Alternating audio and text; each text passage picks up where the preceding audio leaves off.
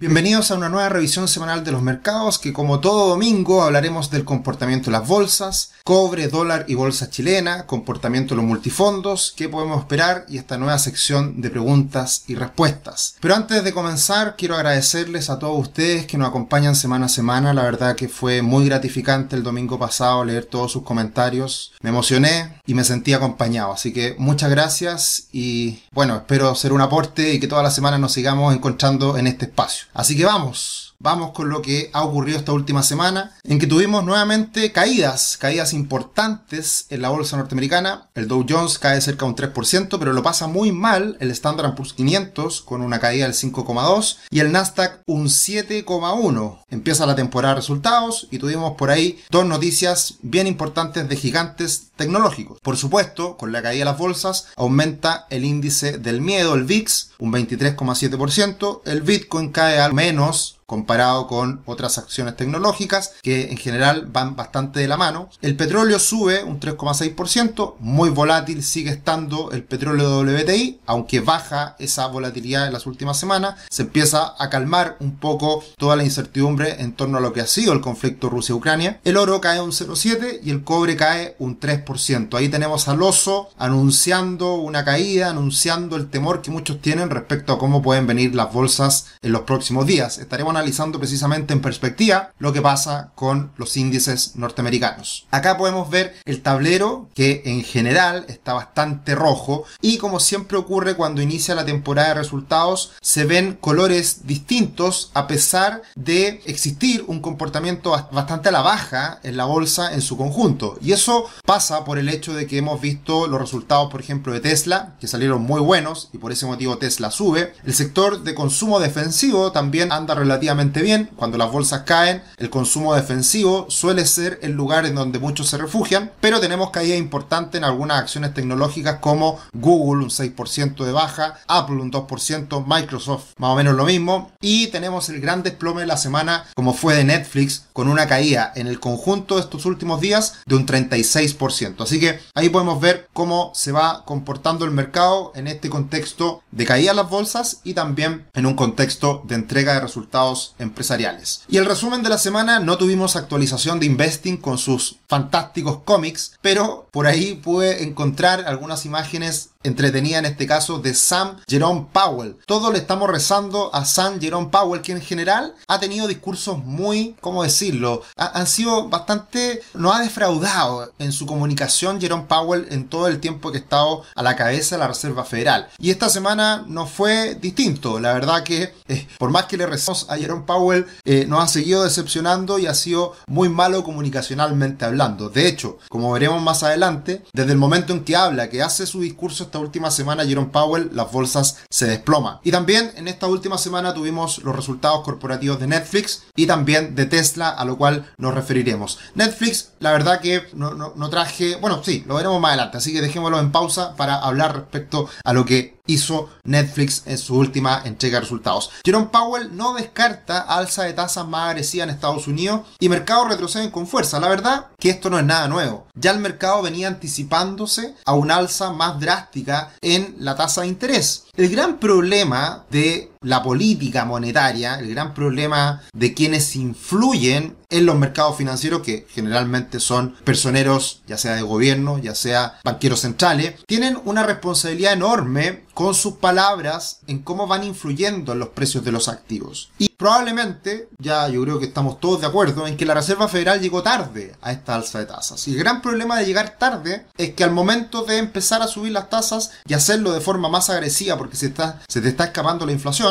el impacto en los mercados puede ser mucho más nocivo respecto a haberlo hecho con anticipación. Por lo tanto, este es un aspecto muy relevante que está teniendo impacto hoy día en las bolsas a partir de estas declaraciones de la Reserva Federal y que son contradictorias respecto a muchas cosas que han dicho en épocas pasadas, en meses pasados. Si ustedes hacen un seguimiento a todo lo que hemos hablado semana a semana, mes tras mes, el aumento de las tasas de interés hoy en día esperado es significativamente mayor de lo que se anticipaba hace seis meses atrás, hace un año atrás. Y por ese motivo es que con estas declaraciones de Jerome Powell, que contrastan con esa calma que venía mostrando anteriormente, eh, genera, provoca este rally a la baja del Standard Poor's 500, que en solo la última semana corrige más de un 5% desde el máximo a el mínimo del cierre del día viernes. Por lo tanto, el impacto de estas palabras de Jerome Powell es enorme y da cuenta de una especie de nerviosismo que está teniendo hoy día la Reserva Federal frente al aumento de la inflación y poder contener esas expectativas inflacionarias en este momento. ¿De qué manera se manifiesta todo esto en cuanto a expectativas? Es el hecho de que vendría un alza de tasas de 50 puntos bases ahora en mayo y se espera para la reunión de junio un aumento de 75 puntos bases. O sea, en solamente dos meses de aquí a junio vamos a tener un aumento de 1,25 puntos bases. Y si esto lo extrapolamos hasta el próximo año, hasta marzo del 2023, tenemos que la tasa de fondos federales alcanzaría un rango entre 3,25 a 3,5%. Y este ajuste sería el más pronunciado de un año desde el año 1989. Y ese es el problema, insisto, de ir lento, de ir de forma retardada, haciendo el ajuste por parte de la Reserva Federal. Está haciendo un ajuste mucho más agresivo y en menos tiempo. Y eso es lo que eventualmente puede provocar una recesión, ya no ahora, sino que pensando en el 2023-2024, que es lo que hemos venido comentando en las últimas semanas. Y por este motivo, por esta alza que está siendo inesperada, con un alza, un ajuste importante, es que este año, el presente año 2022, estamos teniendo caídas del 10,4%, lo cual es muchísimo con todas las comparaciones que se hacen en cuanto al Standard Poor's 500 en el conjunto de años, en año de elecciones, etc. Y por lo tanto, hoy en día, también un mes de abril que suele ser muy positivo, está cayendo la bolsa de manera importante. Esto, de todas formas, hay que ponerlo en perspectiva, todavía queda mucho para que finalice el año y por lo tanto puede haber una recuperación sin duda en las próximas semanas, próximos meses. Veremos más adelante qué cosas pueden influir en esta recuperación o si realmente tenemos una corrección más significativa por parte de la bolsa norteamericana. Así que hasta ahora estamos teniendo un año bastante al debe, un año bastante decepcionante para la bolsa norteamericana y veremos cómo sigue en las próximas semanas. Tuvimos los resultados de Netflix y la caída fue brutal. En un día la acción cae más de un 30% y desde que alcanzó un market cap, una capitalización bursátil de más de 300 billions, 300 mil millones de dólares, hoy en día está en una capitalización de 100 billions, o sea, ya ha caído dos tercios del el valor bursátil en el caso Netflix. ¿Por qué ocurre esto? Porque por primera vez hay una destrucción de, suscriptores activos y por lo tanto, eh, por primera vez, una empresa que es de alto crecimiento se estanca en ese crecimiento. Y por lo tanto, a una empresa que se le exige seguir creciendo a tasas elevadas, el hecho de que no crezca le afecta enormemente en su valor. Y haciendo referencia a lo que ha sido el comportamiento del conjunto de acciones tecnológicas y acciones, si se quiere, de duro y más riesgosas, como es el fondo Arca Innovation, acá tenemos cómo existe un símil entre el comportamiento de la burbuja del Nasdaq en los años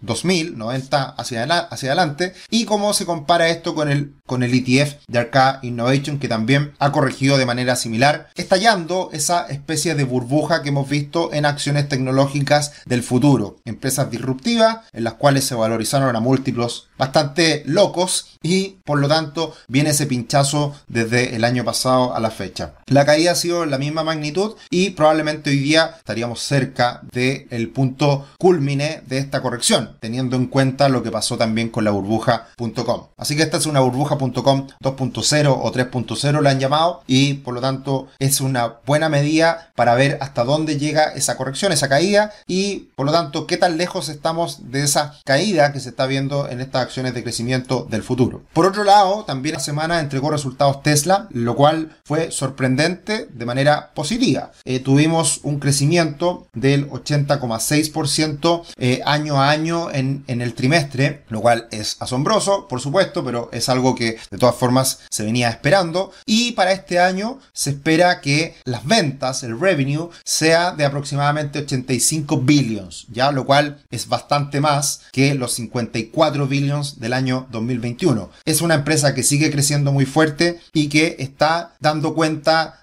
o más bien está confirmando las buenas perspectivas que su acción, el precio su acción venía mostrando con anticipación. Yo sigo teniendo algunas dudas con respecto a la organización de, de Tesla, lo veremos más adelante en algún webinar, está prometido, pero, pero sin duda son buenos resultados y sin duda es una empresa que está creciendo a paso firme. Y todo esto, ¿cómo lo podemos ver graficado en el conjunto de las acciones tecnológicas con el Nasdaq? Hablábamos la semana pasada de un hombro cabeza, una figura chartista muy interesante que estamos, por supuesto, eh, comentándola, explicándola en detalle en nuestro nuevo curso de análisis técnico avanzado. Así que pueden ingresar a nuestra página web para ver este lanzamiento de un nuevo curso que precisamente esta última semana eh, anunciamos. Y este hombro cabeza a hombro sigue su curso y el Nasdaq va en camino a los 13.000 puntos. Los 13.000 puntos del Nasdaq son clave para ver si es que se nos termina desplomando el mercado o si se afirma en esos niveles, que es coincidente con lo que está haciendo el Standard Poor's 500 aproximadamente los 4.100 puntos, que son niveles también importantes en donde puede salvar la casa, puede salvar lo que venga de cara al futuro. Ese es un nivel crítico, los 13.000 puntos en el Nasdaq, los 4.100 puntos en el Standard Poor's 500. Si se rompen esos niveles, hay que tener cuidado y pueden venir tiempos difíciles. Por ahora todavía es un temor y mientras no se logren romper esas barreras, todo sigue más o menos tranquilo, ¿ya? Así que a tener en cuenta y ver lo que sucede en las próximas semanas con estos índices. Como siempre, los dejamos cordialmente invitados a que se suscriban a nuestro canal de finanzas personales y educación financiera, nuestro canal en YouTube de nuestra empresa Ruix de asesoría financiera, planificación financiera. También, como siempre, los invitamos a que nos sigan en otras redes sociales como Instagram y Twitter, arroba cetricio, arroba ruixcl. Y los dejamos invitados a que en nuestra página web, ruix.com, vean nuestros planes y precios de asesoría, planificación financiera, planes con precios para todo bolsillo. Así que nos pueden enviar un correo a contacto arroba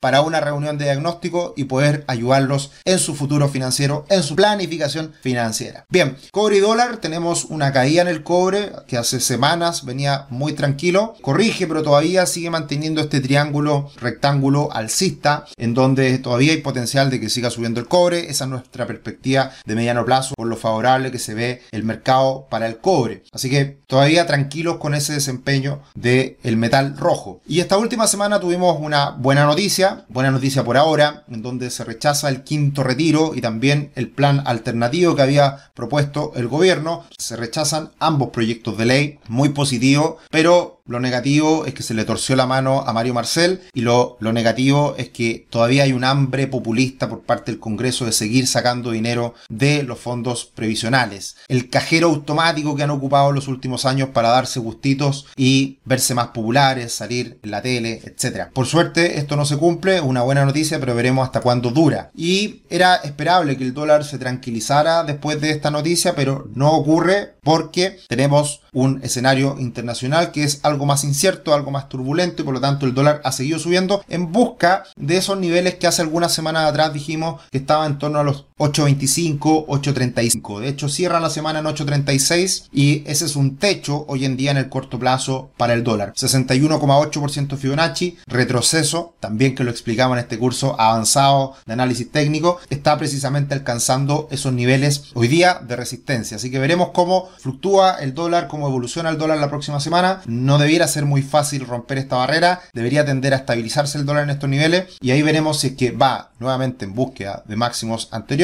o comienza nuevamente la caída que había sido tan auspiciosa hace algunas semanas atrás para la economía chilena. Mirando otras monedas comparables, el RAN sudafricano es una moneda que se relaciona mucho al comportamiento del peso chileno, prácticamente se mueven de la misma manera en los últimos días. Ahí está la línea verde intermedia que sigue el precio de las velas japonesas y por abajo también vemos un impulso en el dólar real brasileño. De todas formas, un impulso bastante menor y que da cuenta también de lo positivo que ha sido en las últimas semanas el comportamiento del real brasileño Así que de todas formas es comportamiento transversal en monedas commodity, en monedas comparables como el real y el rand sudafricano. La bolsa chilena también se resiente por lo que estamos viviendo a nivel internacional. Afecta mucho el comportamiento Sokimich. Hacia el final de la semana Sokimich cae fuerte y le pega al IPSA. Así que sigue el en esta banda lateral entre los 4.008 y los 5.000 puntos. Mientras no rompa ambos niveles, todo sigue bastante tranquilo. Así que ahora, por lo pronto, los 4.800 puntos son el piso que debería aguantar en el caso del IPSA. Y la bolsa chilena con la de Brasil en medida dólares se ajusta, en este caso la caída de la bolsa de Brasil es mucho más relevante, mucho más significativa, de la mano con el comportamiento débil de las bolsas a nivel internacional, así que se ajusta la brecha que veníamos observando las últimas semanas entre la bolsa de Chile y la de Brasil. Pasando al comportamiento de los multifondos, tenemos una semana positiva, una semana que no alcanza a, mostrar eh, el desempeño de las bolsas en el día jueves y viernes, que fue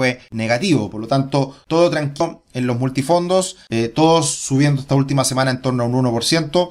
el multifondo E bastante bien por el hecho de que no se aprobaran esto o no avanzara en el Congreso estos posibles retiros. Así que por ese lado todo tranquilo. En, cuanto a los fondos más riesgosos, pueden verse algo debilitados hacia el final de la semana con los valores cuotas que se van a conocer en el principio de la semana que viene. De todas formas, el alza del dólar debería amortiguar la caída de las bolsas de los últimos días. Y para hablar del futuro de las pensiones, tendremos un gran webinar este día martes. Los invito a que se suscriban a este webinar, que se inscriban. El día martes está en la página web, en la parte de eventos, este webinar que tendremos junto a Alejandra Cox, presidenta de la Asociación de FP, ya David Bravo, eh, economista y quien liderara la comisión Bravo del segundo periodo de Michelle Bachelet. Así que tienen mucho que decir, mucho que hablar respecto al futuro de las pensiones. Hay mucha preocupación, está entre medio la discusión en la Convención Constitucional, eh, los retiros, hay mucho tema asociado a las pensiones y por supuesto a nuestros clientes siempre los queremos acompañar acompañar en las decisiones de largo plazo, en cómo construir un mejor futuro financiero y por supuesto también la planificación de las pensiones es algo muy relevante. Yo soy bien crítico al respecto, yo lo vengo diciendo hace mucho tiempo desde que se abrió la ventana de los retiros y que las pensiones en el futuro van a ser malas, van a ser peores y nosotros nos tenemos que hacer cargo de esa planificación a futuro y por eso es tan importante la asesoría financiera y lo que nosotros hacemos en Rubix. Bien, ¿qué podemos esperar esta semana que viene? Es la semana más importante en la entrega de resultados es cuando se juntan las grandes tecnológicas y entregarán resultados Microsoft, Google, Meta, Facebook y también Apple y Amazon. Así que muy importante la semana que viene. Probablemente también a partir de esta entrega de resultados se va a definir también el comportamiento del el índice tecnológico y del Standard Poor's 500 porque además también entregan otras empresas gigantes. Tenemos Avisa, tenemos General Electric, 3M, Coca-Cola, ExxonMobil, Chevron y también Twitter que hay que empezar a mirarla por todo lo que ha sido Elon Musk en las últimas semanas. Y también Boeing. La verdad que grandes empresas entregarán sus resultados en los próximos cinco días, así que hay que estar muy atento a cómo queda el resultado de esta entrega. Bien, y desde un punto de vista de una mirada a futuro, lo hemos venido comentando las últimas semanas, cuál es nuestra perspectiva, una perspectiva más tranquila, si se quiere, no, no tan preocupante respecto a lo que uno muchas veces se encuentra en,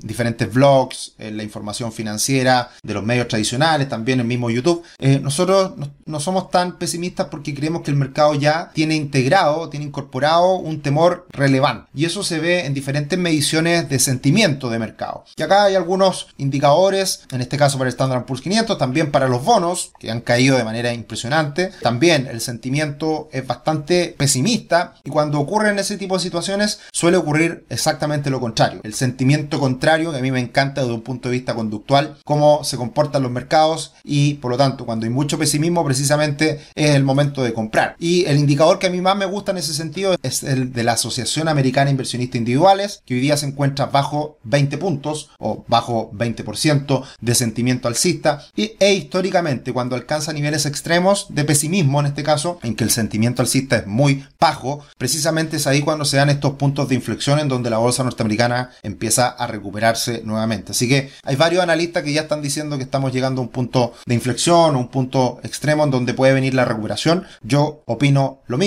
por lo tanto me siento bastante tranquilo respecto a lo que venga en las próximas semanas, siempre y cuando no se rompan estos niveles críticos en el Standard Poor's 500 y en el Nasdaq, que fue lo que hablamos hace un ratito atrás. En cuanto a noticias importantes esta semana, hoy día la elección en Francia, es muy probable que eh, Macron se mantenga la presidencia de Francia, todo siga más o menos tranquilo desde un punto de vista político para la zona euro. También esta semana tendremos algunas cifras importantes de mediana importancia como el clima de negocios IFO en Alemania, siempre un indicador importante para la eurozona, Alemania, principal economía de Europa. También tendremos los pedidos de bienes durables en Estados Unidos, confianza al consumidor, pero muy importante el avance del PIB del primer trimestre en Estados Unidos, que se espera Estados Unidos crezca un 1% en este primer trimestre del año. Y también el Core PCE Price, que es un indicador que mira muy de cerca la Fed para ver la inflación. Más allá de la inflación propiamente tal, este indicador lo mira la Fed, así que hay que tener en cuenta también qué es lo que pasa este día viernes temprano con ese indicador. Así que semana de noticias intermedios, si se quiere, que hay que estar atento y por supuesto siempre con la mirada en Estados Unidos para ver qué pasa con las tasas. Y respondiendo a algunas de sus preguntas de la última semana, como lo hemos venido haciendo eh, en las últimas visiones semanales, acá Ernesto me pregunta, quisiera darle un contiendo a mi formación profesional y dedicarme más a lo financiero. Una certificación CFA es bien vista para tal fin bien pagado en Chile. Los CFA eh, es una certificación muy importante en la industria financiera. Eh, hay tres niveles, nivel 1, 2, 3. uno es ya certificado CFA definitivamente con la, con la certificación número 3. Y yo tiendo a pensar de que suma de hecho, creo que si uno quiere hacer un postítulo, diplomado, magíster, siempre van a, valer la pena, va a ser una buena inversión y, y puede fortalecer nuestro currículum cuando hablamos de universidades prestigiosas. Cuando hablamos del CFA, es como hablar de una universidad prestigiosa. Y aunque sea el 1, el 1, el 2, el 3, idealmente es una muy buena certificación. Por lo tanto, estamos hablando, el nivel 1 yo diría que es como un diplomado de una buena universidad. Y ya el nivel 2 y el nivel 3 estamos hablando de un magíster en finanzas de una universidad prestigiosa. Así que suman, pero como todo en la vida, y menos hoy, eh, nada está garantizado a pesar de los estudios que uno tenga. Hoy en día el mercado laboral es complejo, hay mucha competencia y por lo tanto hay que tener cuidado con eso. Hay que evaluar muy bien la inversión que uno haga en educación para que realmente se pueda retribuir. Y yo creo ahí eh, lo más importante es si a uno le gusta, eh, si a uno le apasiona una profesión en particular, eh, uno le puede ir bien de todas formas. Hay que buscarla hasta encontrar la oportunidad. Así que suma de todas maneras y, eso es lo que te puedo decir Ernesto.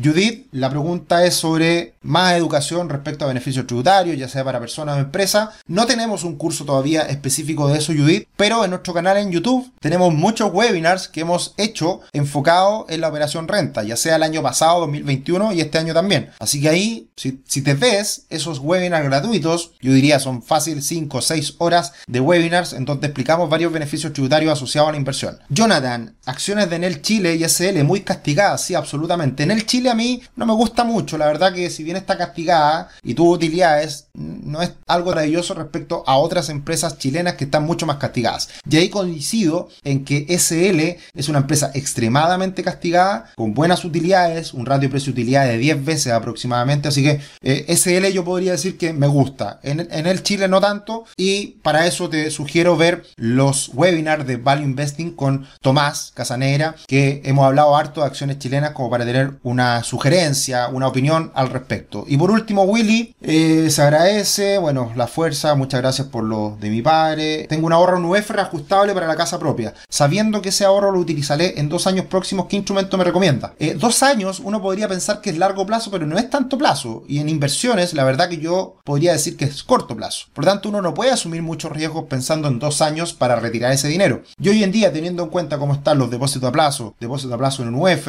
y la renta fija también, si se quiere, yo creo que hay que, podría ser una buena alternativa refugiarse en depósito a plazo y día rentando a, un año 8%, 9% puede ser una buena alternativa. Y también en otros instrumentos nosotros te podemos ayudar, Willy, como cliente, ya que nosotros también tenemos alternativas bastante atractivas pensando en un horizonte de dos años. Así que esa es mi respuesta. Con eso terminamos esta semana. Nuevamente muchas gracias por estar ahí. Muchas gracias por su cariño, por sus lindos mensajes. Me sentí muy acompañado y con más ganas de estar acá domingo a domingo para poder entregar nuestra visión semanal. Un abrazo, que estén muy bien. Buena semana. Chao, chao.